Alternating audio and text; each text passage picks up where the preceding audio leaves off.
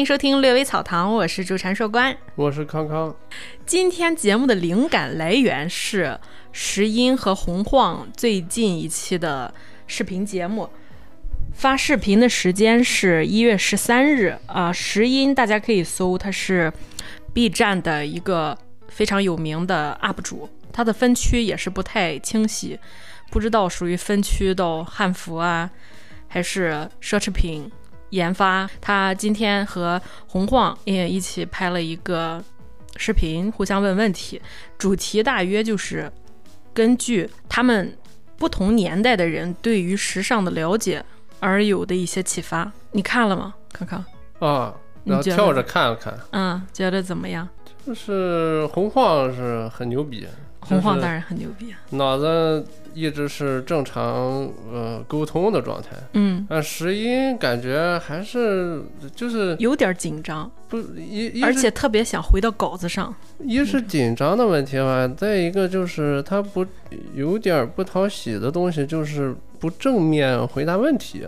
有时候给的问题都是很直接的个人问题啊，啊，我们正常的对这个世界，嗯，然后这个环境里面的东西都是我们去可以接触的，嗯，然后任何东西都没有任何的门槛，其实，嗯。嗯，但是是我们自己给架自己架了一个，呃，就是受到了各种的呃教育也好，然后一些。呃，环境因素影响也好，然后就会随着年龄增长，这个墙越来越高。嗯。嗯，但是真正一些像是一些艺术家，或者是他不是说有头脑，嗯。嗯，跟聪不聪明没有关系，是一种纯粹性，就是你是不是很纯粹的去对这个世界。嗯。啊，有很多那个，就是你如果是能够去纯粹的对自己、对对对外界，然后就会去，呃，我们就去正常的去交流，正常的去去构建。你所谓的纯粹是为人还是思考方式的纯粹啊？你说的这两点东西都是一个我们自己的构架。我说的就是纯粹，纯粹就是我们去。用眼睛看，嗯。啊，用手摸得到的，然后用我们听的，嗯，然后就是就这么简单，嗯。啊，就是简单，嗯，而不是把它要放到构架里面去，然后去进行一个逻辑推呀，还是什么东西的，嗯，它只是一个就是看见摸着的东西，所以这就是很多艺术家也是这样的，他只是靠自己的直觉。哦，我明白了，大胆。揣测一下，就是所谓艺术界的，从你刚一开始入门看山是山，后来你看多了，你看山不是山，但是到你最原最回到纯良的状态，五十岁、四十岁以后，你看山又是山了。不不不不是你说的这个东西，嗯。但是这个构你说的这个东西又是一个构架，这个构架就很讨厌。就是我们总是学了这些东西，学了那么多词儿，对。但其实他们学了，老想用这个理理性来归纳客观事实，但其实有些时候客观事实就是客观事实，不需要你去归纳它、总结它。我们可以完全可以归纳，嗯，然后归纳下来，我们也可以把它写写成段子，写成这个文章，呃，写成一个呃东西。嗯，但是它不应该变成教科书，不应该是一个大家都应该去思考的东西啊。这个东西就是这个问题，它不应该是一个共性的东西。每个人的这个理解应该构架都不一样，也不应该都要有构架，是吧？这个构架其实很讨厌啊。其实我们出来像呃。国外这些家伙就基本上没这个构架，完全就是乱拳打死老师傅。对，本来就就是这样的，然后拍拍死人很正常，这种啊，后浪拍前浪是很正常的。对，这是你刚才说石音的问题，是吧？对对对，这个其实就是这这这块整个采访我就看到的一个一个问题，就是哎，总是总是感觉石音了要要以一个像什么。正大综艺的这个 主持人的这种态度，但是这个谁洪晃总是贴着地走，贴着地的，然后在这一点一点的呃擦地一样的那种那种做法。不过说实话，如果我是一个年轻人，我要去采访一个很有资历的长辈，我也想在他面前尽量体现出我很能跟你沟通，我是一个可以听懂你说话并且归纳起来的人，让你瞬间就能了解我是一个值得你对话的人，而不是说啊我们两个在不同的维度上，你比我高那么多，我们都没有办法对话。他是在努力让自己可以被听到、被听见，所以就更努力，对吧？反正我是没有看石英之前的任何的东西啊。嗯，所以我不知道他有没有这这个这这这这种这种这种想法或者什么的，我不知道。但是单从这一个东西上来看，呃。呃，就这种感觉，对对，就因为因为就感觉只是在罗列稿子，但是我觉得跟洪晃这样的，他说话这么接地气的，是吧？一说说几句话，我觉得我们就聊起来了呀。嗯，为什么有还是一直绷着那个劲儿？他可能有团队，有大家的这个 target。这次来的目的是要聊出个什么水平，所谓的什么水平的东西来。这也就是呃，他之前他里面。也有在讲什么 IP 的问题啊，或者什么？我觉得这个还是那个，就是构架太严重了。嗯，就是这个构架，你即使是自己在做东西，你可能呃以这种呃构架式做东西呢，会比较呃轻松一点，简单一点。嗯嗯。呃，我不知道，就可能是也是一种仪式感吧。嗯嗯，是。他如果是团队的话，他就更方便啊。他是团队。但是他签了一个，就是外包团队，就是相当于，嗯，你是我这个团队只负责做后期，或者是讨论，或者是做出这个封面，但是内容你自己想，你是创作者，你自己想内容。呃，那更不用考虑啊，那就是想就是了，可能有，但是我们不太。知道这个具体操作是什么？嗯，但是我觉得他可能跟他生活背景有关。他家的这个我不知道他家里是干什么，但是肯定在北京很有背景，因为他可以进到那个。中南海里面吃饭，那个那不是一般人能做到的事儿，对吧？他有一期视频拍中南海的食堂，当然是也看出他做过很多努力，也是在求人问路。那像咱这样普通人，求人也求不到，你怎么会上中南海这吃食堂呢？是吗？嗯，对，所以我觉得他跟他的背景也有关系。这也就是为什么像洪晃他说东西的话，嗯，他总是想要去呃往这个艺术的。方向去说，因为艺术本来就是没有界限的东西，嗯，啊，然后他一直在做的事情也是这种纯粹的艺术性的，嗯，这这方面的去努力，嗯，这样就是 anyway 就是让这个人真的就觉得是个人，更立体一点，就是个人，有有下有上，对吧？那里面有没有你觉得就是很触动你的点，或者不管是制作还是画面，还是他们对谈的这个模式和对话的？逻辑，又或者是内容，有没有有触动的点？我先说说我的点，就是他们两个啊，这个对话模式。我最近和康康正在这不做略微草堂这个问题，所以我就特别关注一下大家如果采访或者是双人对话或者三人对话的这种访谈节目该怎么做，就是大家的问题。抛出的问题的逻辑和它背后你们每个人说话的气口，这些是我就是最近比较关注的。以前只关心内容哈，现在更关心他们这个画面该怎么摆呀。因为以后可能我们不仅要录音，还要导视频去，呃，继续弄，这都是未来不太知道。但是我现在就是在看，所以最近有看易立竞的访谈。易立竞是一个非常所谓的访谈界的。嗯，underground 的神话存在，他属于一个非常冷面，嗯，说不好听是面瘫，但是他采访的崔永元呀、马薇薇、黄渤、黄晓明，还有他今年这个因为《乘风破浪姐姐》这一系列做的立场，哎，这个系列的节目，会觉得他是一个怎么像那种心理辅导类的访谈节目，就听起来。你觉得他说话非常慢，就是我现在这个状态。我现在就是尽量学易立竞，因为我发现我自己说话特别快，而且一快了就容易不走脑子，胡说八道，呃，而且碎话特别多。所以我现在尽量说话停一秒两秒，这样让自己有一个缓冲和思考的时间。嗯，这是我这两天看这些视频得到了一点东西。再有就是他他们两个这期视频。拍的这个背景是一个绿色，然后前面的那个凳子是一个金偏绿的这么一个颜色，我怀疑啊是他们嗯现场搭的一个景，因为我不知道他们是特意找的一个为什么要找这样一个地方，而且后面背景墙上有一列火车，就是嗯俄罗斯的一个火车，也不知道是有什么意义啊，可能是没有意义，只是找了这么个景。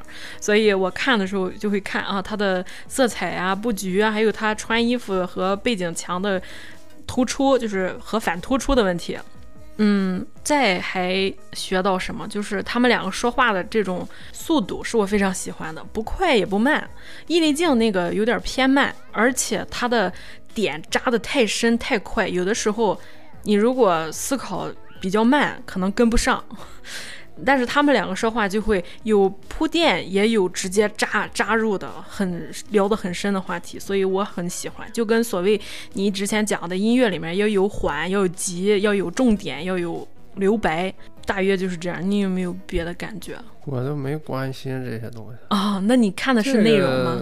你看的只是内容。对呀，本来这就是输出内容的东西，跟我就没想这些乱七八糟。嗯，我可能是因为最近想的很多这个对话，没什么太大用处。嗯，主要还是内容，就跟那个谁和我说的，嗯，呃，一个牛逼的那些记者啊或者什么的，嗯，他只是去内容，他也不关心穿的什么样，或者是我是一个什么态度。我去了就是用我的脑子来做事情的。嗯，但他后来也说了，但是因为胖，你 这个那个他是说另外一个事儿了，你这跟前面也没有什么关系。我要是身材好，我去哪儿都不用非得看秀，我去哪儿都想穿的好，是吗？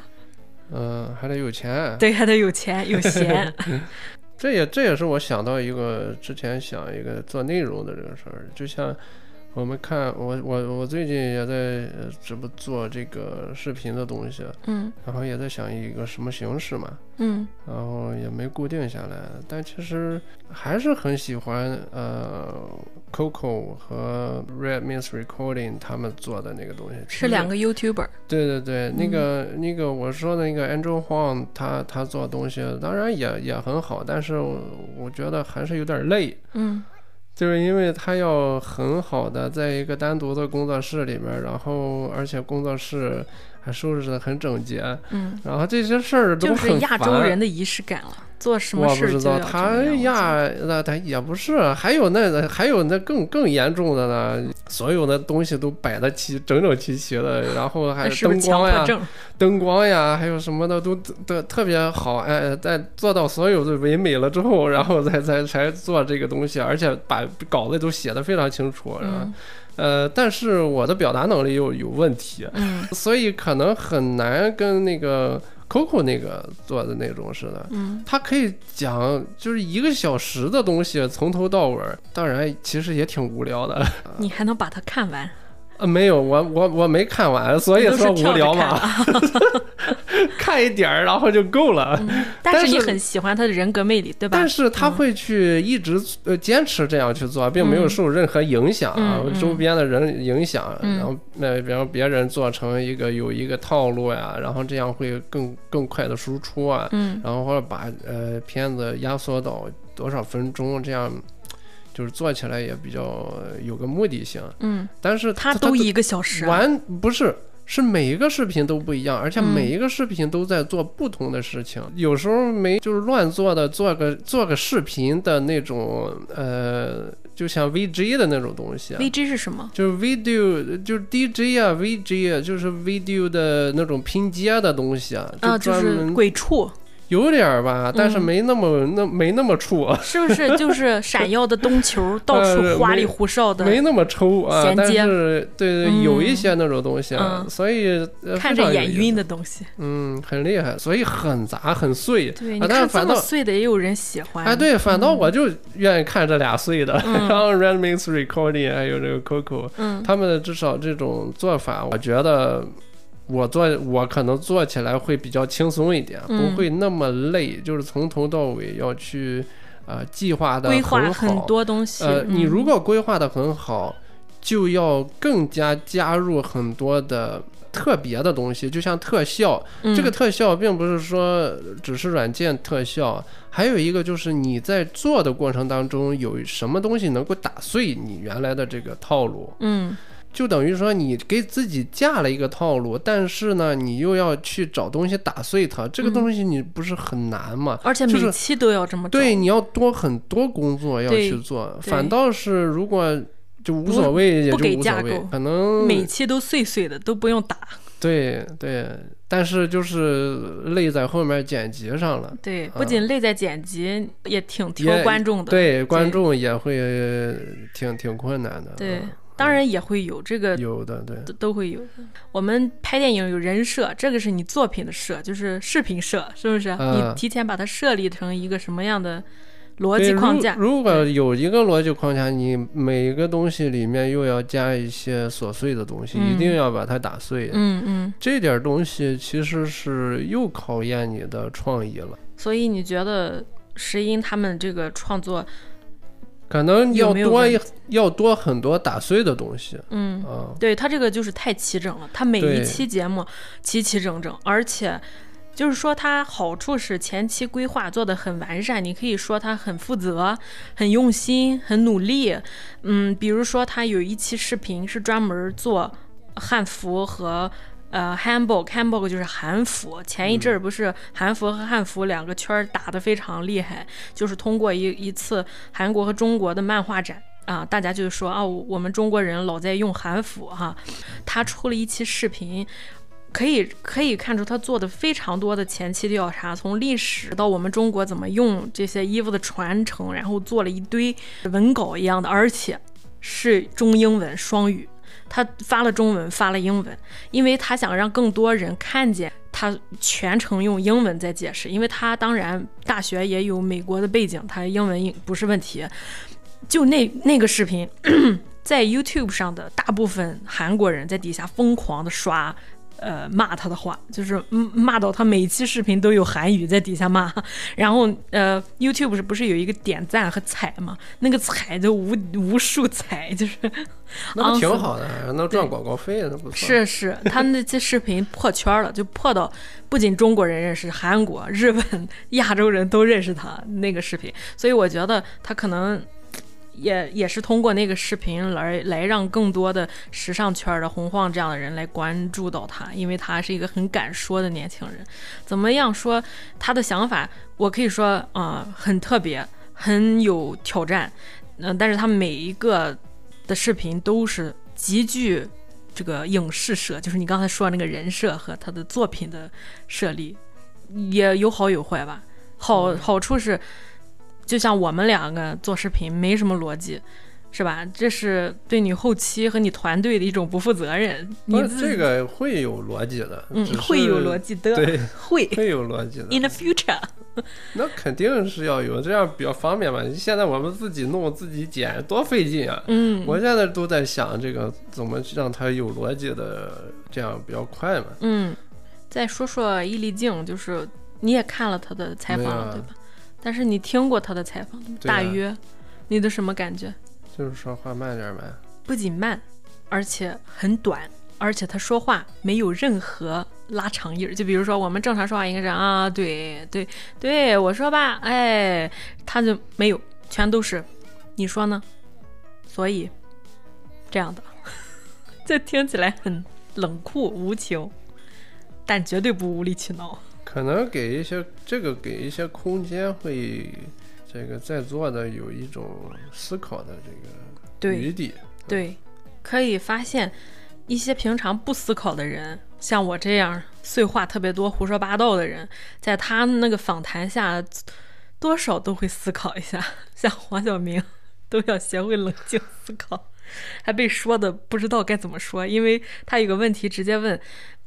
嗯，别人说你这个演技差，什么都不懂，笨、傻、二，你认同吗？黄晓明，你知道平常是一个多么嘻嘻哈哈的人，就在那儿突然不知道干什么，手里拿拿个杯子，一直在那玩杯子，很尴尬，就是 就是很尴尬，说嗯，我知道。当然不会很开心，啊，所以跟跟个是不是跟什么呃老师叫家长了？对对对，就是那种感觉啊，非常的你知道你学习不好，对，你知道大家怎么说你，而且很冷静，没有任何语气。他那个感觉那不是挺像那个，十三幺许知远，就他那个有有点像，嗯我觉得有点。但是许知远说话我不太爱听，不喜欢，对，不喜欢，因为他太自我，他不是想去深挖你你是怎么想的，他是想表达我怎么想的。对，他是他算个艺术家吧？对他非常艺术，而且非常自我的艺术，所以自艺术都自我。是吧？嗯，但是采访者是有一种奉献精神，像蔡康永他就说嘛，当你在采访的时候，你是想少有你自己的态度，而是来总结归纳对方的态度，并且挖出更深的东西，对吗？嗯，但是许知远是听到别人的观点是自己不喜欢的，就极度批判。就啊，这这就是我一直想刚刚才一直想说的，就是，所以他才呃呃没弄下去嘛。嗯，哦，没有，我刚才看了第五季，二零二零年十二月上线，还在，还在。它有五季了，现在已经，可能挺无聊的。嗯，点击率很差。它这个也有它的观众，汤姆说的，哦，百老汇一样一样有人看，所以什么样的人都有他固定的人群嘛。现在说到什么样人都有固定人群，突然想到昨天我们听的，嗯、我个人特别喜欢的《准风乐坛》是一个影评类节目，嗯，给大家安利一下《准风乐坛》，它叫乐坛？不知道，啊，每个月的月啊。对啊，我以为是夜音乐的音乐的乐啊。啊，不是，那那没有，你 一个影评叫乐坛。你这个很有点啊，风月谈，嗯，风谈风月的事情，我是这么理解的啊，就是谈谈风月，聊聊往事，那要不然就是他一开始就想定每个月出一期。那有可能。但是啊，他们两个就是老卢、老林，他们两个是主播，这个是双主播制的，而且他们两个很少请嘉宾，极少极少，一年可能就一两期请嘉宾，啊、做一个年终总结，或者是未来这一年的展望，因为他们两个的。逻辑和说话的速率特别催睡啊、当然我不是说，我不是说他内容催睡，我是说他的声音所没有以所以攻击性。完播率非常高。哎，对完播率极高，每次都是睡觉之前戴上耳机听，听着你就不知道怎么结束了啊。但是他俩的，我就说他们俩内容是很好，呃，缓缓输出，声音一点儿攻击性都没有，这是我听过的男生里面最没有攻击性的两个人。郭德纲，你的声音极具，他不叫攻击性，就是非常极有辨识度。哎你但是你的声音就特，因为鼻音很重，就是没有磁性，不舒服，听着也是有攻击性，挺刺耳。但是他们两个人的声音，如果你是。腐女 可能会非常喜欢，嗯，但是他们两个的背景是编剧出身，学中文毕业的啊、然后两个编剧一直在编剧界摸爬滚打啊。我个人非常喜欢他们的原因是他们的知识储备和中文的文化素养够深，聊的东西这个面儿不见得有多广，但是每一个面向都能，呃。聊到点儿上去，主要也是影评节目，但是也评一些根据影评而产生出来的时事讨论。这样就是他昨天发的一个最近的四个人一起播的。啊，他昨天哎，昨天啊，你我我以为你在说啥玩意儿，我啊没听过还是什么的，就那四个的啊。嗯，那四个人一起播的，那、就是老卢、老林又请了两个也是电影行业从业者，呃，一个可能也是搞宣发的，一个是可能搞投资的这些人，嗯，来聊的一期针对电影行业或者是短视频和长视频这些。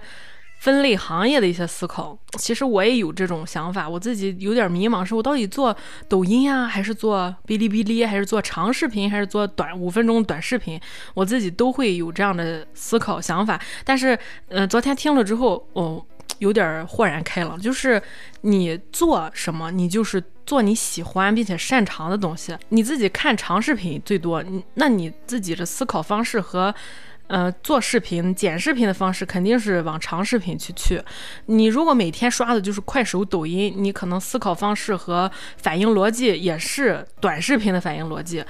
嗯，是不是这个这个感觉？我我都没听出，那是那那有四个人啊，嗯，但是老茹和老林的声音非常像，所以为什么哦他们两个人基本你的声音辨识度？那不很无聊？两个人没有我觉得很好，就是相当于你自己和自己的左大脑和右大脑对话一样舒服，双手左右互搏术。左左左左右脑是很有对立攻击性的。但对立攻击之下会，他们这种求同存异非常非常好，因为如果你这两个脑个没有一个解决方式，你就变成傻子了，左右半边不一样。中间还有那个前列腺前前额叶前额叶前列腺，前列腺。对他那不是中间有裁判？对对。我们之前也谈过的那个，我就希望所有的这个好的导演放下所有手里面。呃，那种呃，之前讲的那种固有思维的东西，如果每个人都能去做短片儿，然后和短视频类的东西，我觉得会很很好。它只是一个存活方式和一个平台，就是一个输出口不一样，但是其实东西全都是一样的，就是一个长片电影导演就让你来做短视频，难道你做不好吗？我觉得不会，就是他一定会做出非常好看的短视频来。这跟做好做不好无关，所以跟所以没关系嘛，没关系。那我觉得都都可以去做呀。你你短视频的，那你为什么不能做长视频啊？那这东西只是一个，就我我我要做，我能做那个呃广告歌曲，那我为什么不能做个交响曲啊？这 是可以互通的吗？可以互通呀，音乐都互通的呀。我没觉得那边有什么不互通的。可能你你你画画的，你可能可以设计一个小徽章那样的东西，但同样你也可以呃画画一个那个楼体呃楼体画，这个东西都是可以的。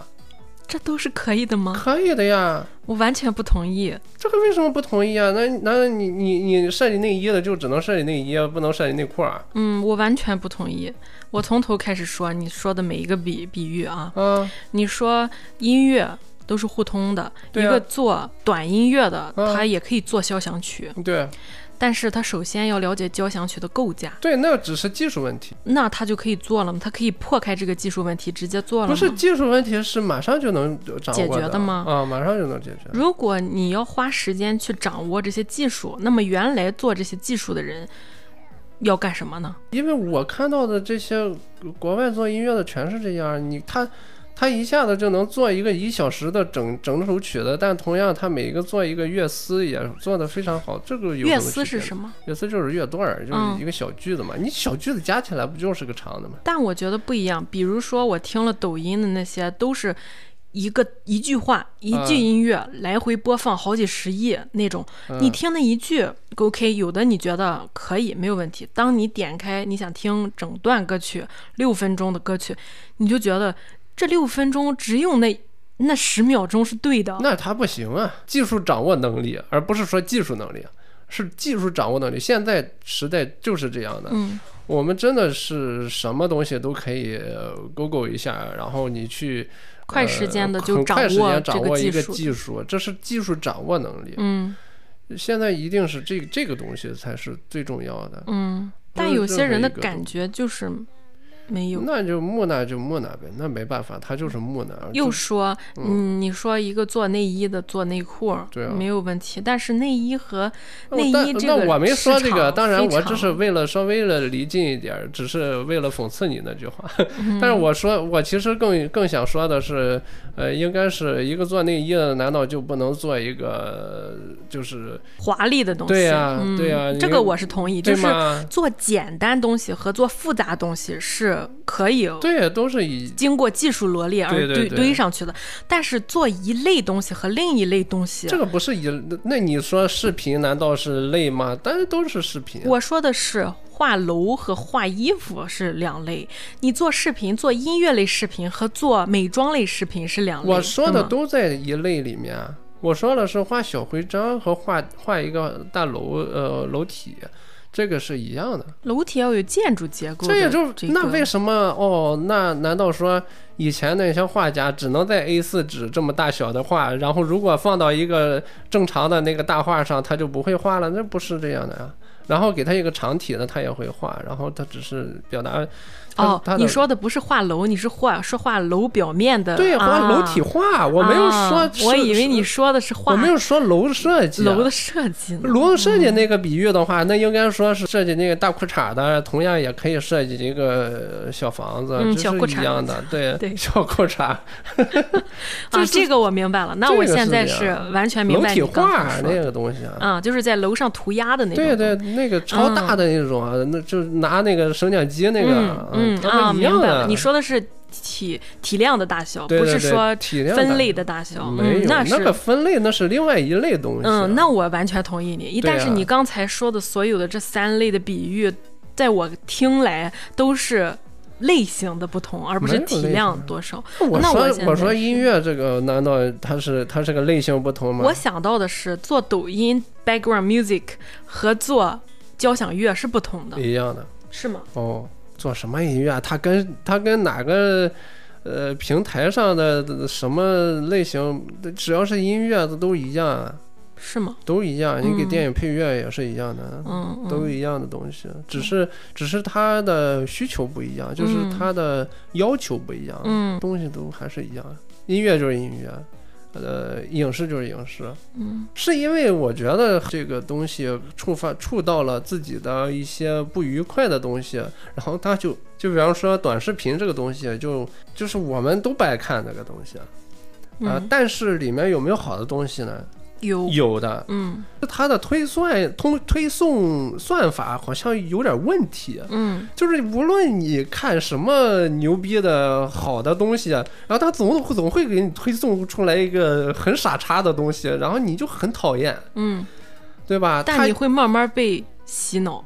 不会不的，，我们不会，啊。但是普通人就是大家，也不会。你不要觉得自我自己有多么那个，嗯。只是他有些人喜欢那样东西，他就喜欢了。然后就像我们可能看了，呃，像李雪琴啊，他这他很很牛逼，脑子很很很灵的，嗯就是那种活性的东西，创真正创造的东西，，啊嗯创造力的东西。啊但是当你出现不好的东西，你就对整个世界，对这个这个环境，就是嗯短视频环境其实是有问题产生的的一些反那感心理。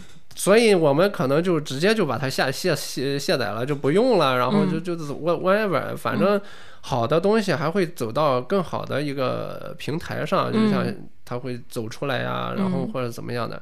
但是这个环境。呃，好不好呢？如果说大家都去做这个东西，就是真正的我们不是说从里面接受一些东西，嗯。而是我们给它添加一些东西，嗯，就是我们用好的东西、正常的东西来冲淡他们原来的对我们，我就像我们现在看的 TikTok，就国外的 T、呃抖音、嗯。TikTok，太有意思了，嗯。真的很有意思。那些人虽然我不太看啊，因为他那个刷刷的，呃，也也有点洗脑的东西，但但是他每一个东西都是不一样的，样。呃，反倒是那些没什么意思的，这这也就沉下去了，嗯就真的就沉了。嗯呃，但是那些好好玩的东西还都在，总总还是有人做，嗯，牛逼的人还在。嗯嗯你嗯做短的、做长的都一样嗯啊，就像现在这个诺兰什么的，不不也是拍短电影了吗？嗯都是非常好的，呃嗯，跟长不长、短不短没什么没有关关系。所以我的我的意思是，嗯，对，我的 意思是你呃也不要。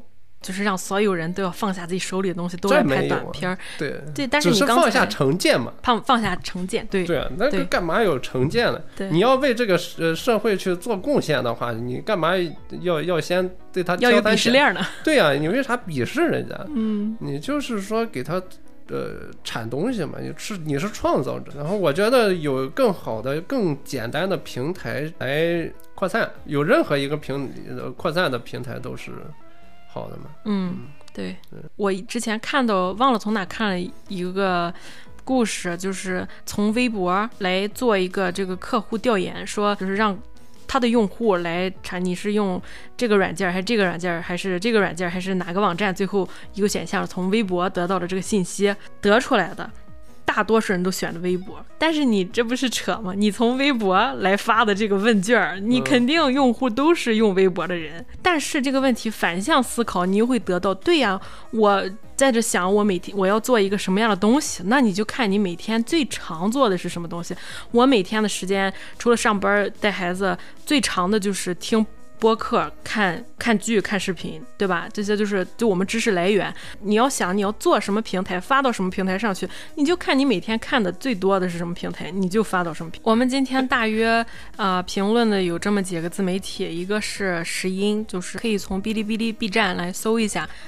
嗯，今天的灵感主要是来源他最近的一个视频与或者洪晃的去对话或。者或者去看一看洪晃的，我觉得应该挺有意思。嗯我我没看，但是应该挺有意思。嗯，洪晃很有意思，可以看看洪晃石音的媒体自媒体视频啊、然后接着聊到国外的这个 Coco 嗯和 Redman's Recording，、还有一个是安州黄，然后这个是三个我目前音乐 YouTuber 非常好的。音乐领域非常好的视频创作者，是吧？音乐领域非常好的，是应该是视频视频领域非常好的音乐音乐创作人，对 对对，啊、y o u t u b e 大家如果能有资源可以放 YouTube，可以放 YouTube，如果没有的话，我觉得 B 站是有搬运应，该有的，嗯，。大家可以去看看他们的视频。啊，安装黄的我看到，如果大家不知道怎么拼写啊，去看下面的信息栏，我们会把我们提到的自媒体创作人的这个呃名字和他的视频 ID 放到底下哈。接下来最后一个提到的是准风乐坛，是一个大家如果从喜马拉雅或 Podcast 上就可以搜索到的一个播客节目。然后主播是老如老林，还有十三幺和、啊，十三幺，十三幺和不知道现在怎么样啊？对，但是二零二零年的十二月呃还在更新，还在更新，啊，对，那也就是还还不错啊。嗯。我们只看了最早的，然后可能会好一点，不知道。好，那这次节目就到这儿结束喽。OK，嗯，好，那么下期再见，拜拜。拜拜。